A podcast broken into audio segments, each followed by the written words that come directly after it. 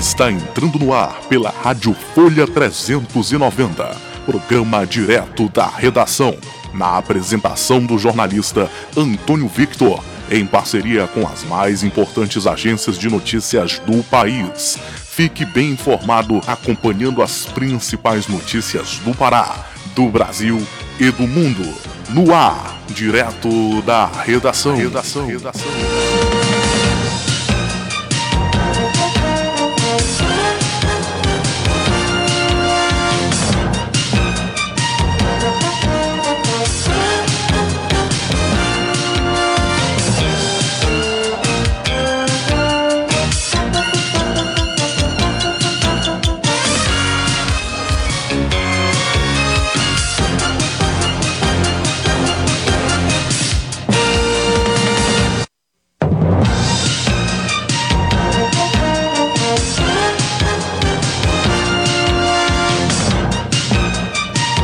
Olá, estamos dando início ao direto da redação desta, desta quarta-feira, nesta quarta-feira, dia 14 de abril. Hoje nós comemoramos o Dia Pan-Americano e Dia Internacional do Café. Aí, para quem gosta de um bom cafezinho, hoje é Dia Internacional do Café. Quero cumprimentar de maneira muito especial a todos aqueles que trabalham na produção do grão, que é uma commodity importantíssima para a economia do agronegócio em nosso país, no que tange tanto ao abastecimento do comércio interno quanto comércio externo, né? Já que as cooperativas aí de Minas, principalmente, exportam muito café para fora. Quero mandar um abraço pro pessoal lá da Cocho Pé, que é uma cooperativa aí muito, muito, muito especial e muito especializada na exportação de café, aí em Minas Gerais. Aniversariantes famosos na data de hoje, o escritor Aloysio de Azevedo, maranhense, tá? Se estivesse vivo, estaria comemorando aniversário hoje. Aloysio de Azevedo, que partiu em 1913. É, os atores Adrien Brody, Humberto Martins, Wagner Santos-Ben a atriz Paula Oliveira, o pintor brasileiro Alfredo Volpe, que nos deixou em 1988. Acontecimentos marcantes na data de hoje morrem George Frederick Handel, em 1759. A escritora e filósofa francesa Simone de Beauvoir também faleceu na data de hoje, em 1986. Abraham Lincoln é baleado no Teatro Ford por John Wilkes, em 1865. Hoje também nós lembramos o naufrágio do transatlântico Titanic, no sul da Terra Nova, em 1912. Vitória da Força Expedicionária Brasileira em Montese, em 1945. Na data de hoje, o projeto Genoma, eh, em 2003, conseguiu alcançar aí o feito de 99% do sequenciamento genético do genoma humano com precisão de 99,99%.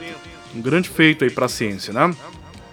No campo da religião e da espiritualidade, hoje é dia de Santo Ardalião Marte, dia de Santa Liduína e São Benezete. Então a todas as liduínas, parabéns aí pelo dia do onomártico, né? A todas as liduínas, parabéns hoje pelo dia de Santa Liduína. Direto da redação está no ar, aqui pela Rádio Folha 390. Você sintoniza a nossa emissora em www.folha390.com.br. Também escuta a nossa programação 24 horas no aplicativo Rádiosnet. Aplicativo Rádiosnet, leve a nossa rádio para onde você quiser. Aí você escuta a nossa programação Basta procurar lá em Rádio Folha 390. Nós estamos nas redes sociais, no Facebook no Twitter, em Folha 390 e no Instagram, em Folha.390. Também no nosso canal de podcast nós transmitimos os programas produzidos pelos estúdios da nossa emissora. No Spotify, em mais oito plataformas que transmitem aí o nosso podcast. Praticamente estamos em todas as plataformas de áudio stream, né? É, lá também tem muita audiência, é, do pessoal de outros estados do país e fora do país que acompanham direto da redação, que fica o registro. E um abraço a todos vocês que acompanham o trabalho da nossa emissora. Agora em Capanema, nesse momento 29 graus, possibilidade de chuva 21%, umidade relativa do ar aqui na Amazônia 81%, vento a 13 km por hora.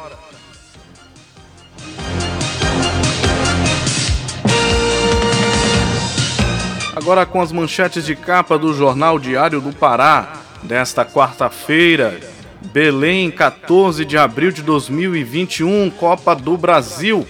Papão está fora. Pai Sandu toma virada do CRB em casa e está eliminado.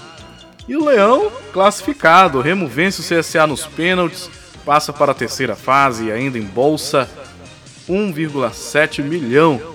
Esse aí é o futebol paraense. As informações aí que saíram aqui estampadas na primeira capa do Jornal Diário do Pará. Na Champions, o PSG elimina Bayern e está na semifinal. O time de Neymar vai pegar o Manchester City ou o Borussia, que jogam hoje.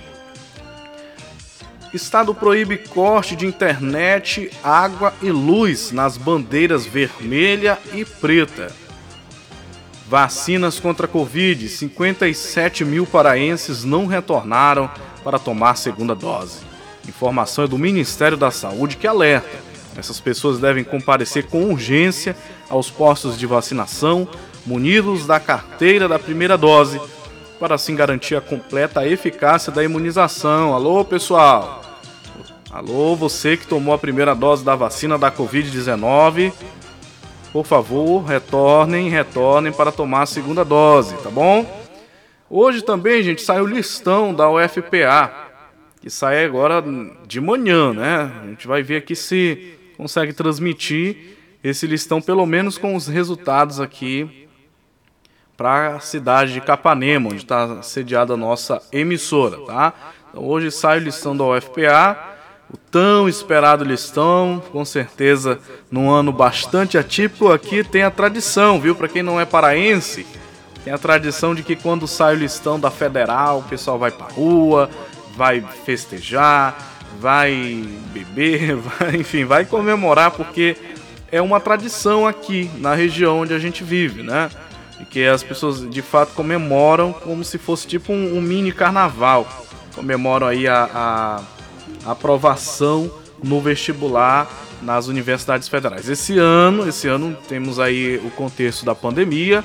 Então, gente, por favor, vamos conter os ânimos e comemorar em casa, com a família, de forma muito singela. Vamos para, é, podem, podem usar as redes sociais, dizer, usar a hashtag Eu Tô na Federal. É um momento muito aguardado. A gente até brinca aqui no Pará de que faz parte já do calendário das grandes festas aqui do estado do Pará, né? Exatamente. É o listão da Federal, tão esperado listão da Federal. Então, vamos, vamos tomar cuidado aí, porque a Covid não tá brincando, não. Um peso no bolso, o preço do gás sobe 25, 27% e supera os 100 reais aqui no estado do Pará. Isso é preocupante, coitado das famílias que são duramente impactadas aí com esse aumento no gás, que é essencial para cozer aí os alimentos, né? Grupo entrega lanches no PSM, homenagem aos profissionais da saúde. É, o grupo fez entrega em homenagem aos servidores que atuam na linha de frente lá no pronto socorro municipal, tá? O PSM, o trabalho do pessoal lá é muito duro. Muito duro mesmo, com Covid ou sem Covid, agora bem pior por conta da pandemia, né? É, o povo trabalha muito duro lá porque o PSM atende, atende lá muitos casos todos os dias. Ministério Público, Sérgio Amorim teria comprado equipamentos 217% mais caros aqui no Pará.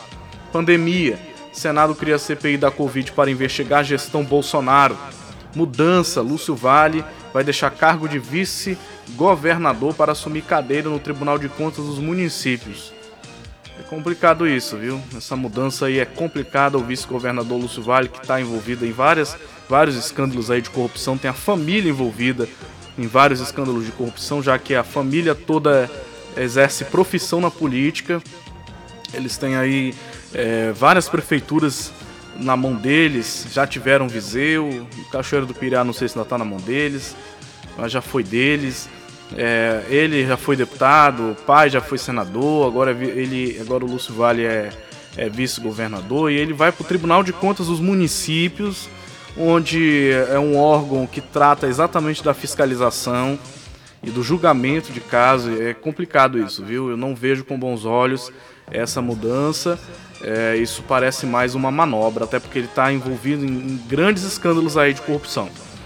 Restaurantes, Covid faz setor enfrentar desafios, donos se viram como podem para honrar compromissos. Essas são as manchetes de capa do jornal Diário do Pará, da nossa capital Belém.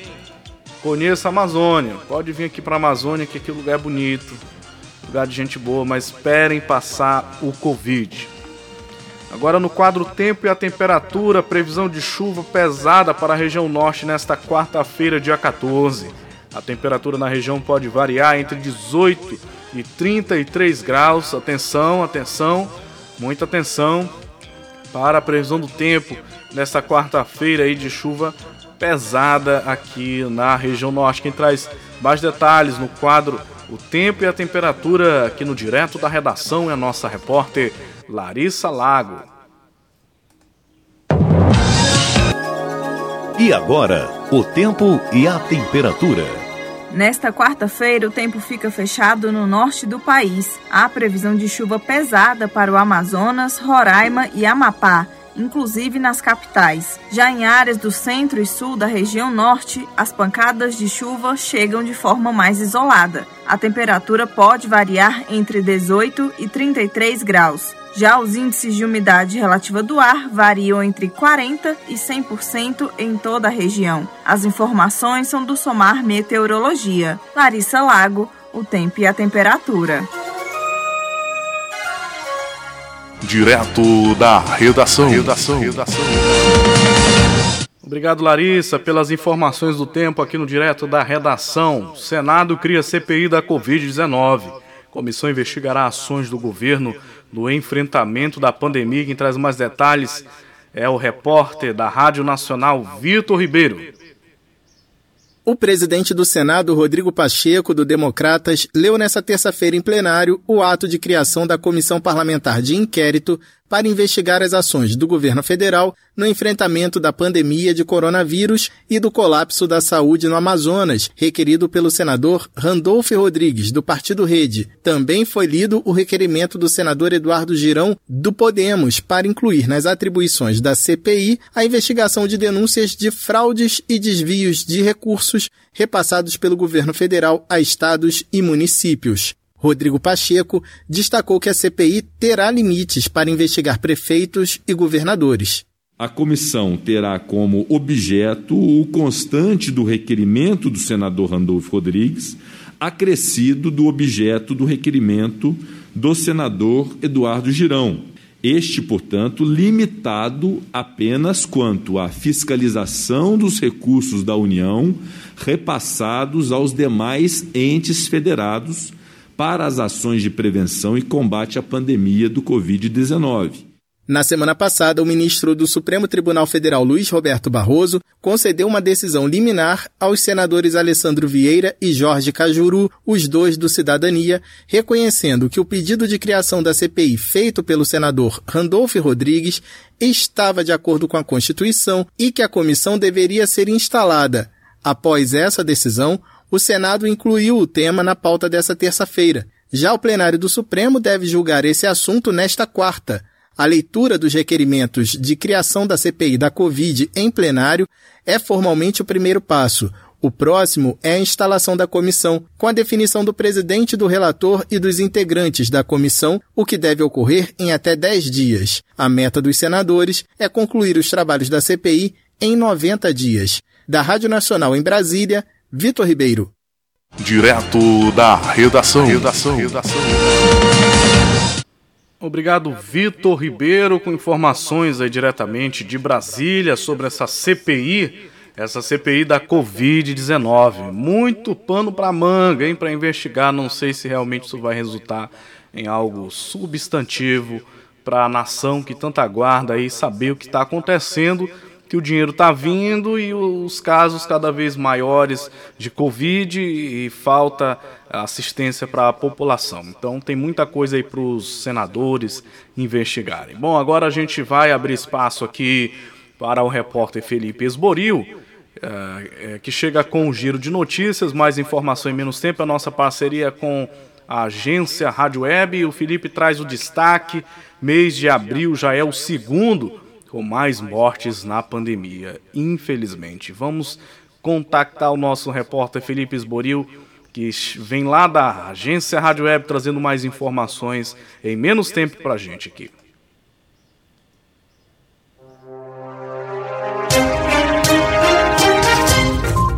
Olá, este é o Giro de Notícias da agência Rádio Web. Eu sou Felipe Osborio e a partir de agora você fica muito bem informado em menos tempo.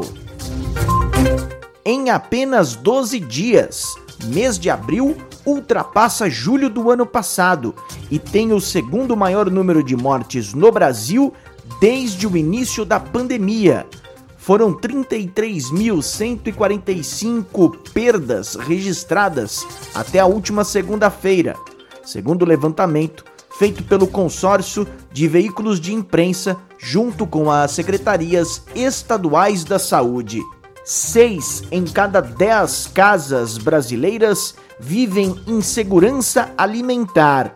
Falta comida em 15% dos lares. A situação mais grave é no Nordeste, onde esse percentual de insegurança alimentar ultrapassa os 67%. Os números são de um estudo da Universidade Livre de Berlim, na Alemanha, em parceria com a Universidade Federal de Minas Gerais e a Universidade de Brasília, a UNB. Ministro da Saúde afirma que um milhão e meio de brasileiros estão com a segunda dose da vacina contra a Covid atrasada. Sandra Fontela. A equipe do Ministério da Saúde conversou nesta terça-feira com jornalistas num café da manhã e alertou que mais de um milhão e meio de brasileiros precisam tomar a segunda dose da vacina contra a Covid-19. O Ministério explicou que quem já tomou a primeira dose da Coronavac e da AstraZeneca procure os postos de vacinação para receber a segunda aplicação. A coordenadora do Programa Nacional de Imunização Organizações Franciele Fantinato fez um apelo para que todas as pessoas aptas a tomar a segunda dose contra a Covid garantam o esquema de imunização. Então, quem atrasou, que não conseguiu ir com 28 dias ou que não conseguiu ir com os 84 dias da vacina AstraZeneca, deve comparecer para completar o esquema. Agências dos Estados Unidos recomendam pausa na aplicação da vacina da Janssen após seis casos de coágulo em 7 milhões de doses aplicadas. A recomendação foi feita pelo FDA, correspondente à Anvisa lá nos Estados Unidos, e o CDC, Centro de Controle de Prevenção de Doenças. A França suspendeu nesta terça-feira os voos vindos do Brasil por causa da nova variante da Covid-19. Vamos a Paris. Direto da Rádio França Internacional, Silvano Mendes. França suspendeu todos os voos vindos do Brasil. A medida foi tomada para tentar conter a propagação da variante dita brasileira da Covid-19 no território francês.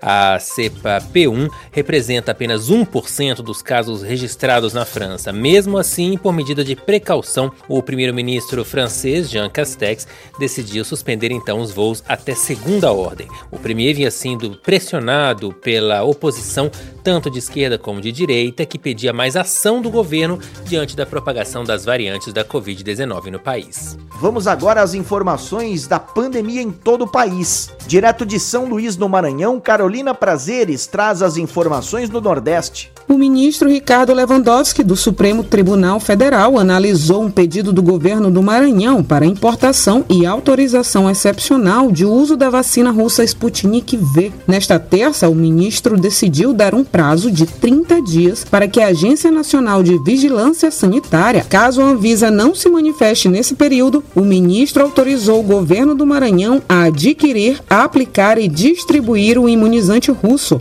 Flávio Dino anunciou no dia 17 de março a assinatura de contrato de compra para mais de 4 milhões de doses da vacina Sputnik V. Em Belém, no Pará, Edir Gaia nos informa sobre o norte do país. Uma manifestação bloqueou a passagem de veículos na BR-155 próximo à ponte rodoferroviária sobre o rio Tocantins, perímetro urbano de Marabá, no sudeste do Pará. Um enorme congestionamento se formou na entrada da cidade. Os manifestantes exigem a abertura dos bares e a retomada da venda de bebidas alcoólicas, proibidas por decreto municipal para evitar a proliferação do novo coronavírus. Direto de Brasília, Janaína Oliveira nos conta a situação do Centro-Oeste. Esboril, todos os estados do Centro-Oeste seguem com as UTIs lotadas, lotação acima de 90%. E nesta terça-feira, uma decisão em Mato Grosso chama a atenção. Pulseiras vermelhas começaram a ser colocadas em pessoas com Covid-19 ou com suspeita. Isso no município de Apiacás.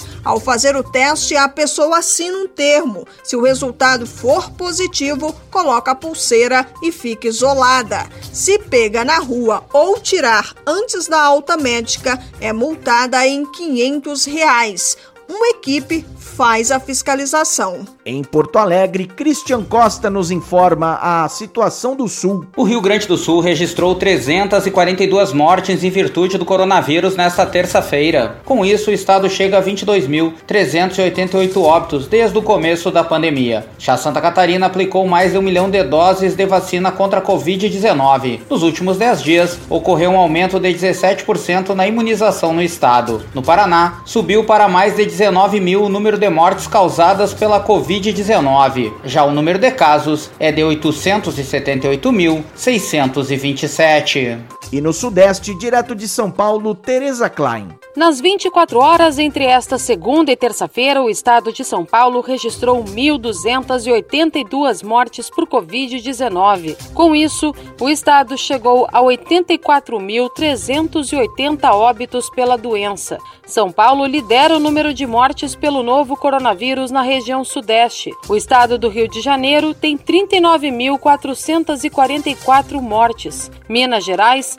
28.152 e o Espírito Santo 8.216. Os dados são das secretarias de saúde dos estados.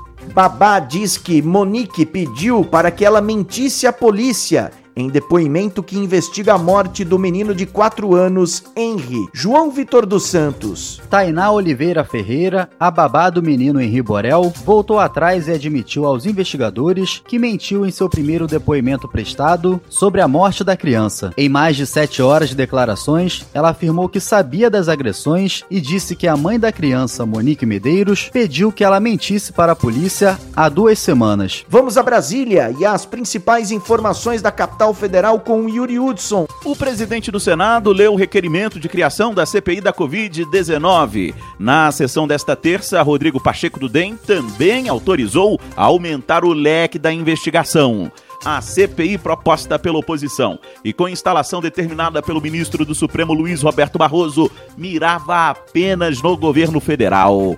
Aliados do governo, sob comando do presidente Jair Bolsonaro, propuseram uma CPI mais ampla, com inserção de estados e municípios. Pacheco apensou a CPI proposta por Eduardo Girão, aliado do Planalto, à comissão parlamentar de autoria do senador Randolfo Rodrigues, líder da oposição. Segundo o presidente do Senado, as investigações a estados e municípios devem ficar restrita ao repasse de recursos da União para esses entes federados. Em relação aos repasses de recursos federais aos demais entes federados, e ambos os fatos poderão ser investigados. Governadores de 23 estados enviaram uma carta ao presidente americano Joe Biden em que propõem uma cooperação entre estados brasileiros e Washington em relação a pautas ambientais. A medida é inédita e deixa evidente mais um descompasso entre governos estaduais e o governo federal. Na carta, o grupo fala em regeneração ambiental, equilíbrio climático, redução de desigualdades e a criação de um novo modelo civilizatório saudável e resiliente a pandemias. Ponto final nesta edição do Giro de Notícias. Amanhã eu volto com mais informação em menos tempo. Até lá.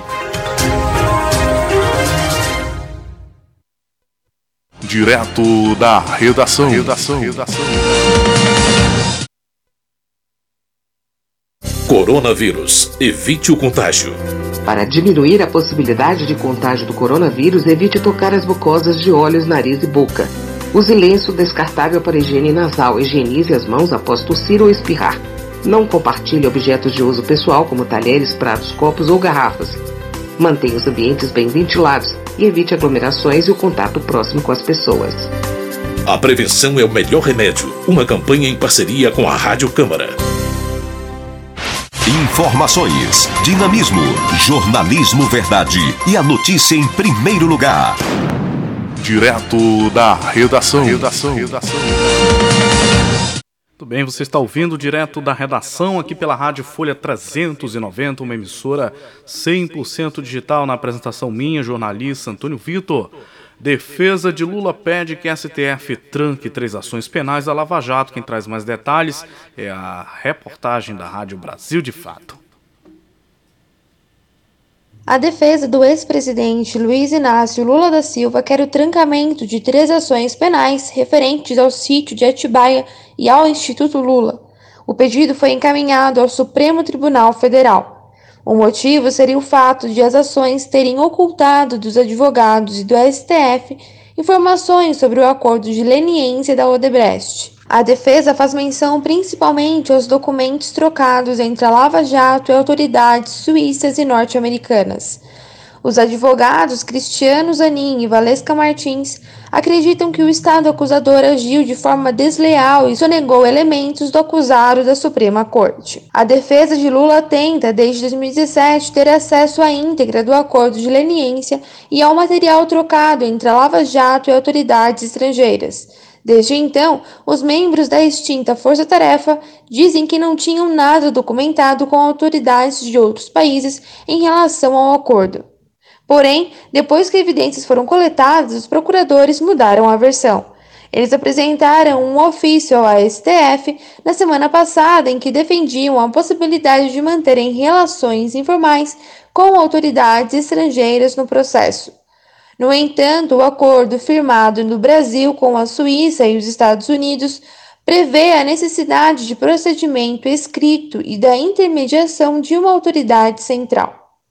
De São Paulo, da Rádio Brasil de Fato, com reportagem de Giorgia Caviccioli, Caroline Oliveira.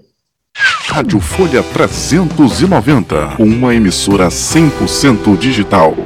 Obrigado, Caroline, pelas informações aqui no Direto da Redação. Marco Legal das Ferrovias, senador de Minas Gerais, defende urgência na tramitação.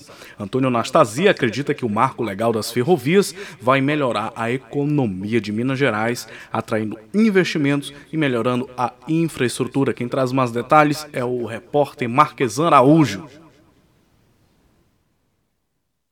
A tramitação do Marco Legal das Ferrovias foi travada no Congresso Nacional devido a impasses relacionados à renovação da concessão da Ferrovia Centro-Atlântica. Apesar da relevância desse ponto, alguns parlamentares defendem a retomada urgente do PLS 261 de 2018, a fim de garantir o quanto antes melhorias no setor. É o caso, por exemplo, do senador Antônio Anastasia, do PSD de Minas Gerais, que acredita que a medida vai melhorar a economia do Estado, sobretudo porque a proposta visa atrair investimentos para aumentar a oferta de infraestrutura, além de reduzir reduzir custos logísticos e promover a concorrência no setor ferroviário. Entre as novidades do novo marco estão as regras do procedimento de outorga em regime de autorização para a construção, operação e exploração de trechos ociosos ou abandonados, que possibilita a exploração por autorização de forma similar ao que ocorre com terminais portuários privados. Reportagem Marquesan Araújo. Obrigado, Marquesan. E agora a gente vai para o Maranhão, onde CPI dos combustíveis fiscaliza postos na região metropolitana de São Luís. Quem traz mais detalhes é a repórter Quécia Carvalho, da Rádio Timbira.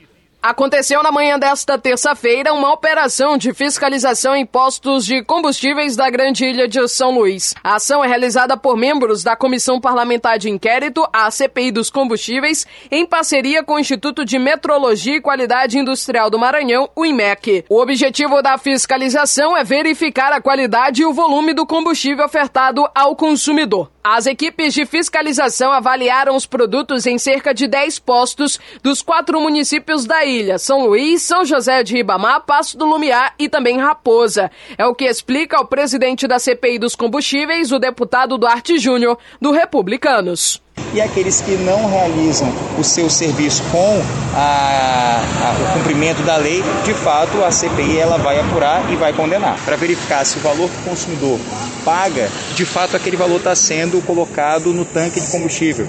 É testes que verificam a, todos os lacres se estão intactos ou não e é muito importante porque qualquer tipo de alteração vai gerar um impacto nocivo ao consumidor, que é nada mais nada menos do que pagar por um produto e não receber aquele produto com a precisão, com a qualidade que o consumidor precisa. O técnico do IMEC, Leomar Noleto, explica quais os procedimentos usados na fiscalização das bombas. A medida de 20 litros, né? Medimos a mangueira, a vazão de bico e o equipamento em si. A questão de lacres, está tudo ok disto, segmento de disto, tudo, por enquanto está tudo ok. Fazemos isso todos os dias, todos os dias. Ainda de acordo com Duarte Júnior, o trabalho da comissão já tem surtido efeito no que se refere ao preço dos combustíveis. Segundo o deputado, já é possível notar uma redução dos valores dos produtos nos postos. É, quando iniciamos a CPI, quando propusemos a CPI, o valor cobrado ao consumidor chegava próximo a seis reais. Agora nós temos grande parte dos postos cobrando um valor menor do que cinco reais. Tem postos cobrando R$ 4,74, mas isso não é o suficiente. Nós acreditamos que até até o final da CPI nós vamos conseguir garantir uma redução maior ao consumidor e não só na Grande Ilha, mas em todo o estado. A comissão parlamentar de inquérito que investiga os reajustes abusivos no preço dos combustíveis aqui no Maranhão foi instaurada no último mês de março, em sessão na Assembleia Legislativa do Estado. Reportagem Kessia Carvalho. Obrigado, Quessa, pelas informações. E aqui no estado do Pará, novo campus da UEPA, que é a Universidade Estadual do Pará, será construído no município de Parauapebas. O governador Helder Barbalho assinou na tarde da última segunda-feira, dia 12, a ordem de serviço para a construção do campus da Universidade do Estado do Pará em Parauapebas, município da região sudeste. Este será o 22º campus da instituição, resultado da parceria entre o governo, Prefeitura de Parauapebas e a mineradora Vale. Traz mais informações a repórter Rayane Bulhões, da Rádio Agência Pará. No ar, Agência Pará de Notícias. Parauapebas, no sudeste paraense, vai ganhar um campus da Universidade do Estado do Pará, a UEPA. Esta é a 22ª unidade da instituição, fruto de uma parceria entre o governo, Prefeitura de Paropebas e a mineradora Vale. Em cerimônia online, o governador Helder Barbalho assinou a ordem de serviço e destacou a importância desse campus. Queria dizer que certamente hoje é um dia de festa para a cidade e de renovação da esperança da nossa juventude de Parauapebas é, para ter, a partir da presença mais ampla e efetiva da UEPA, nós possamos estar garantindo a oferta de educação superior, de cursos de especialização e aprimoramento curricular para esta região. O prédio terá uma área total de mais de 4.554 metros quadrados. Ficará na rodovia PA 275, na saída de Parauapebas para o município de Marabá. O governador Helder Barbalho falou ainda do potencial da cidade e a busca por mão de obra qualificada. Há uma absoluta convergência entre nós de que esta é uma agenda prioritária para a cidade. Todos nós sabemos o quanto Parauapebas é uma cidade estratégica e com a sua vocação da mineração, da inovação, da tecnologia, traz consigo a demanda por mão de obra qualificada, por mão de obra com as especificações, com as especialidades necessárias demandadas, seja pelo segmento diretamente da mineração, seja ah, por ah, cadeias que circundam a atividade minerária da cidade. O campus terá dois pavimentos com salas de aulas e de tutoria, além de laboratórios para os cursos de graduação em matemática, enfermagem, ciências biológicas e engenharia de software. No espaço haverá ainda biblioteca, sala das coordenações dos cursos e os laboratórios de anatomia, informática e de todas as clínicas, histologia, zoologia e botânica. Reportagem Raiane Bulhões. Informação, prestação de serviço, utilidade pública. Agência Pará de Notícias. Direto da redação. Redação. redação. E agora com o noticiário internacional, Venezuela distribui em farmácias fitoterápico para auxiliar no tratamento da Covid-19. Mais informações da Rádio Brasil de Fato. O governo venezuelano iniciou a distribuição de 200 mil doses do fitoterápico Carvativir nas unidades de atenção primária à saúde e nas farmácias públicas e privadas do país. O remédio à base de tomilho foi desenvolvido por cientistas venezuelanos para auxiliar na recuperação de pacientes infectados pelo novo coronavírus porém ainda não é reconhecido pela Organização Mundial da Saúde. A Venezuela enviou a fórmula do Carvativir para avaliação da OMS em janeiro, sugerindo que o remédio 100% venezuelano fosse incluído no tratamento contra a Covid-19. Segundo médicos venezuelanos, o uso do fitoterápico ajudou a diminuir a infecção gerada pelo vírus SARS-CoV-2 em pacientes com estado leve e moderado da doença. O fármaco também tem sido aplicado em pacientes que estão em recuperação, mas ainda em unidades de tratamento intensivo e tem acelerado a resposta imunológica. Segundo autoridades sanitárias venezuelanas, o uso é profilático e pode ser aplicado em pessoas de todas as idades. O país enfrenta uma segunda onda da pandemia, com 175 mil infectados e 1.795 falecidos pela Covid-19. Na última segunda-feira, o presidente Nicolás Maduro se reuniu com a diretora-geral da Organização Pan-Americana da Saúde, Carice Etienne, pedindo agilidade na entrega das vacinas do consórcio COVAX, que deverá garantir imunizantes para 20% da população venezuelana até o final do ano. De Caracas, na Venezuela, da Rádio Brasil de Fato, Michele de Mello. E na Bolívia, após fim da eleição, mas perde espaço, mas a esquerda continua sendo maioria. A Bolívia encerrou no último domingo um processo eleitoral que teve início em 2019.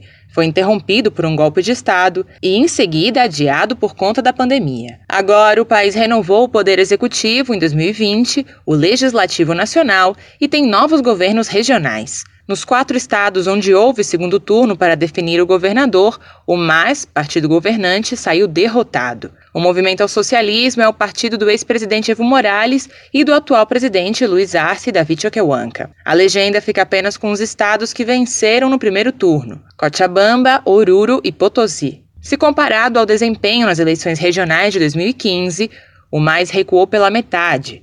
Por outro lado, a esquerda continua sendo maioria. Em La Paz, por exemplo, Santos Quispe, do Halala Bolívia, foi eleito com quase 56% da votação. Ele é um líder indígena sindical, filho de Felipe Quispe, histórico dirigente do movimento Ponchos Rojos. O partido Halala Bolívia foi fundado depois de cisões internas no movimento ao socialismo e obteve vitórias importantes na primeira eleição. Entre os êxitos está a prefeitura de El Alto, município na zona metropolitana de La Paz, que agora tem como prefeita a ex-presidenta do Senado, Eva Copa. Em Tarija, o resultado do primeiro turno havia sido apertado, com uma leve vantagem a Álvaro Ruiz, do Movimento ao Socialismo. Já no segundo turno, saiu vitorioso Oscar Montes, do partido de centro-esquerda Unidos por Tarija, com 54% da votação. Montes já foi militante do MAS e convocou seu oponente a elaborar juntos políticas de governo. Em Pando, Regis Richter, do movimento Terceiro Sistema, foi eleito com 55% dos votos.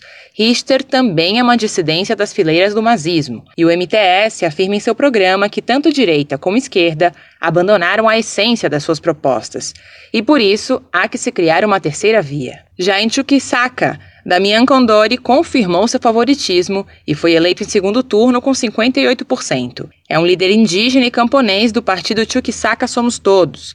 Dessa forma, a esquerda irá governar em seis departamentos bolivianos. Já a direita se impôs em Santa Cruz, na fronteira com o Brasil, que será governado por Luiz Fernando Camate, um protagonista do golpe de Estado, e o movimento Terceiro Sistema, que se caracteriza de centro-esquerda, assume os governos de Beni e Pando. Depois das derrotas no segundo turno, o ex-presidente Evo Morales convocou uma reunião extraordinária do partido para avaliar o desempenho eleitoral do MAIS. O partido convocou também uma manifestação para o próximo sábado, 17 de abril, em Cochabamba, em apoio ao movimento ao socialismo e ao presidente Luiz Arce. De Caracas, na Venezuela, da Rádio Brasil de Fato, Michele de Mello.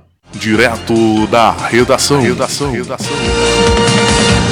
Olavo de Carvalho está hospitalizado por problema respiratório, diz a equipe do Guru. O escritor Olavo de Carvalho, conhecido como guru do presidente Jair Bolsonaro, foi hospitalizado devido a um problema respiratório. As informações são da equipe do escritor, que tem 73 anos e mora em Richmond, no estado da Virgínia, nos Estados Unidos. Até o momento não há detalhes sobre o estado de saúde de Carvalho. No entanto, o breve comunicado termina dizendo para os seguidores colocarem Olavo em suas orações. É a segunda vez que o escritor é internado este ano. Em fevereiro, ele foi hospitalizado em decorrência de uma pneumonia. De São Paulo, da Rádio Brasil de Fato, Leandro Melito. Obrigado, Leandro, pelas informações. Vamos para o Senado Federal. Aumento no preço de remédios será debatido em sessão temática nesta quarta-feira. O Senado vai realizar uma sessão de debate temático sobre a necessidade de congelamento dos preços de remédios em 2021. O senador Lazier Martins, do Podemos do Rio Grande do Sul, é autor de uma proposta proibindo os reajustes que podem passar de 10%. A reportagem é de Marcela Cunha. A lei atual determina que o preço dos remédios seja reajustado todo ano de acordo com a inflação e outros indicadores. Para 2021, o valor definido pela Câmara de Regulação do Mercado de Medicamentos foi de até 10,08% de aumento. No ano passado, a correção foi de 5,21%. O senador Lazier Martins, do Podemos do Rio Grande do Sul, defende que, por conta da pandemia, o preço dos remédios seja congelado. A pressão sobre os orçamentos das famílias é evidente porque já estão cobrando este reajuste até 10,8% sobre os remédios de maneira completamente imprópria e inadequada e inoportuna. Lazier é autor do projeto de lei que proíbe o reajuste dos remédios este ano. O assunto será tema de uma sessão de debates no plenário do Senado nesta quarta-feira. A proposta estava na pauta da última semana, mas foi retirada para ser debatida na sessão temática. Entre as emendas apresentadas está a da senadora Rose de Freitas do MDB do Espírito Santo, que proíbe aumentos não só em 2021 2021, mas enquanto durar o estado de calamidade pública. Já os senadores Jean Paul Prates, do PT do Rio Grande do Norte, e Elisiane Gama, do Cidadania do Maranhão, defendem que o preço dos remédios possa ser reajustado até o limite da inflação. O relator é o senador Eduardo Braga, do MDB do Amazonas. Da Rádio Senado, Marcela Cunha. Rádio Senado e Rádio Folha 390 de Capanema o Poder Legislativo perto de você. Você sabia que a nossa emissora é conveniada à Rádio Senado? Com essa parceria, você ouve as notícias do Senado Federal, programas culturais, séries especiais, enfim.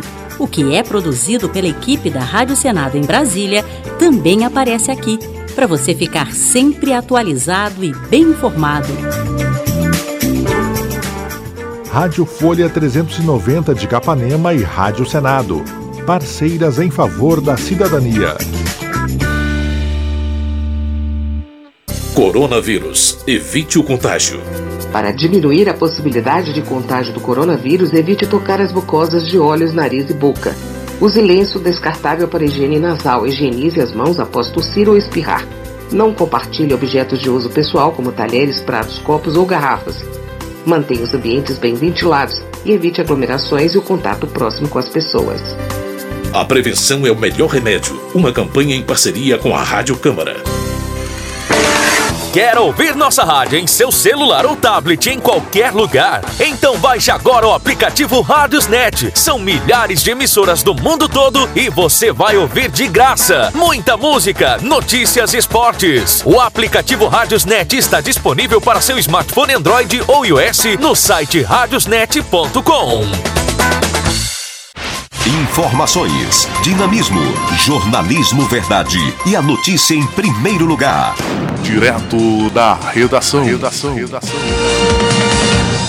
Agora a gente vai para a Câmara dos Deputados, informações aí do repórter Antônio Vital, que traz a notícia de que a reabertura de escolas como serviço essencial divide deputados, mas já consta na pauta de votações na Câmara dos Deputados. Em meio a muita discussão e polêmica, os deputados aprovaram um regime de urgência para projeto que permite a reabertura das escolas e faculdades durante a pandemia. O regime de urgência permite mais rapidez na tramitação do projeto, que pode ser votado já na sessão desta quarta-feira. A proposta, de autoria das deputadas Paula Belmonte, do Cidadania do Distrito Federal, e Adriana Ventura, do Novo de São Paulo, torna a educação básica e superior serviço essencial o projeto dificulta a suspensão das aulas presenciais no ensino público e privado. Pelo texto, o fechamento das escolas só poderá ocorrer em situações excepcionais e baseado em critérios científicos comprovados. A proposta dividiu opiniões no plenário. Deputados de diversos partidos disseram que a proposta coloca em risco alunos e professores.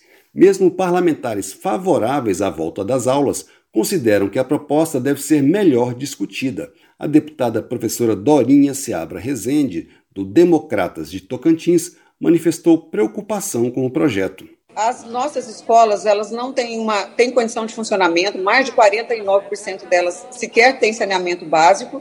Nós vamos retirar a autonomia de prefeitos e governadores, que ao olhar a sua realidade vão poder definir como, em que condições retornar às aulas. Do outro lado, Defensores da proposta apontaram o risco que o fechamento das escolas representa para as crianças e adolescentes, como explicou a deputada Joyce Hasselmann, do PSL de São Paulo. Este texto basicamente atende o que diz a Constituição. E a Constituição Federal diz que a educação é direito fundamental. Se querem dados, como eu disse há pouco, eu vou trazer alguns dados. Unicef, fechamento de escolas na pandemia fez Brasil regredir duas décadas. Nós estamos condenando essas crianças e não ajudando essas crianças.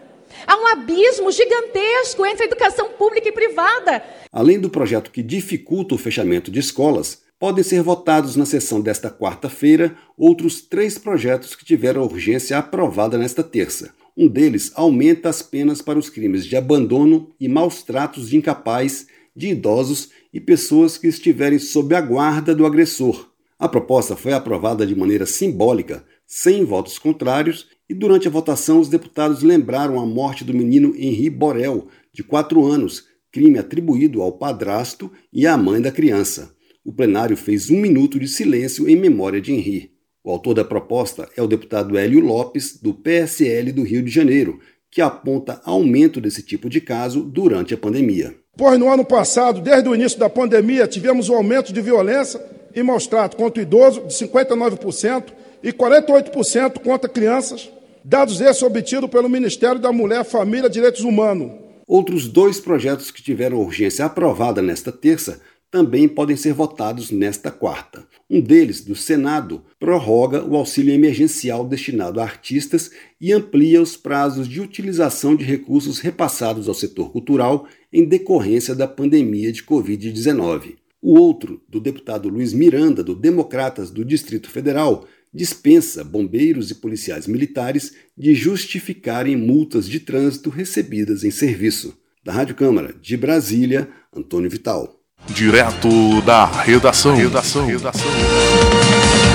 Obrigado, Antônio, pelas informações e diretamente de Brasília. Bom, Copa do Brasil, CRB vence Paysandu por 2 a 1 e avança na competição. Quem traz mais informações é o repórter da Rádio Nacional, Bruno Mendes.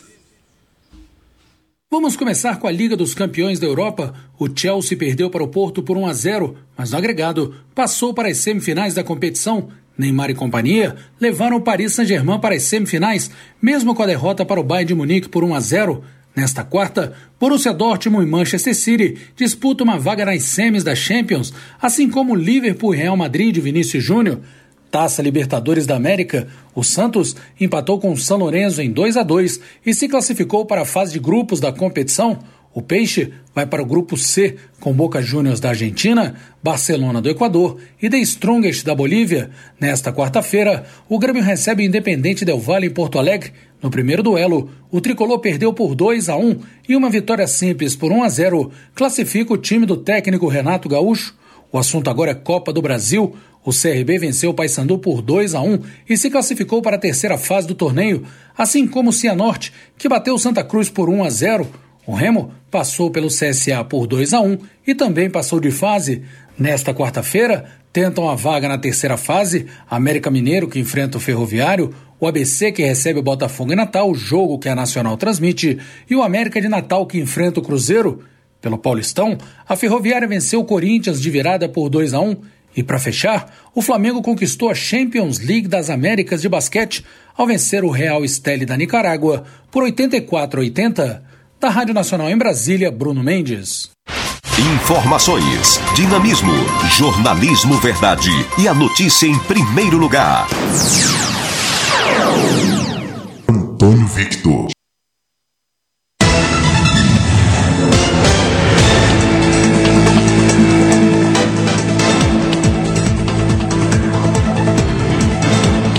Chegamos ao final do Direto da Redação desta quarta-feira, dia 14 de abril, aqui pela Rádio Folha 390, uma emissora 100% digital. Você acompanha a nossa programação 24 horas em www.folha390.com.br, também no aplicativo Rádiosnet. Nas redes sociais, nós estamos no Facebook e no Twitter, em Folha 390 e no Instagram em folha.390. No canal podcast você escuta em todas as plataformas de áudio. A produção dos estúdios da Rádio Folha 390. Fique sempre bem informado. Se ligue na Folha 390. A gente deseja que a todos vocês, ouvintes, uma excelente quarta-feira e a gente retorna amanhã com mais um direto da redação. Tchau, tchau.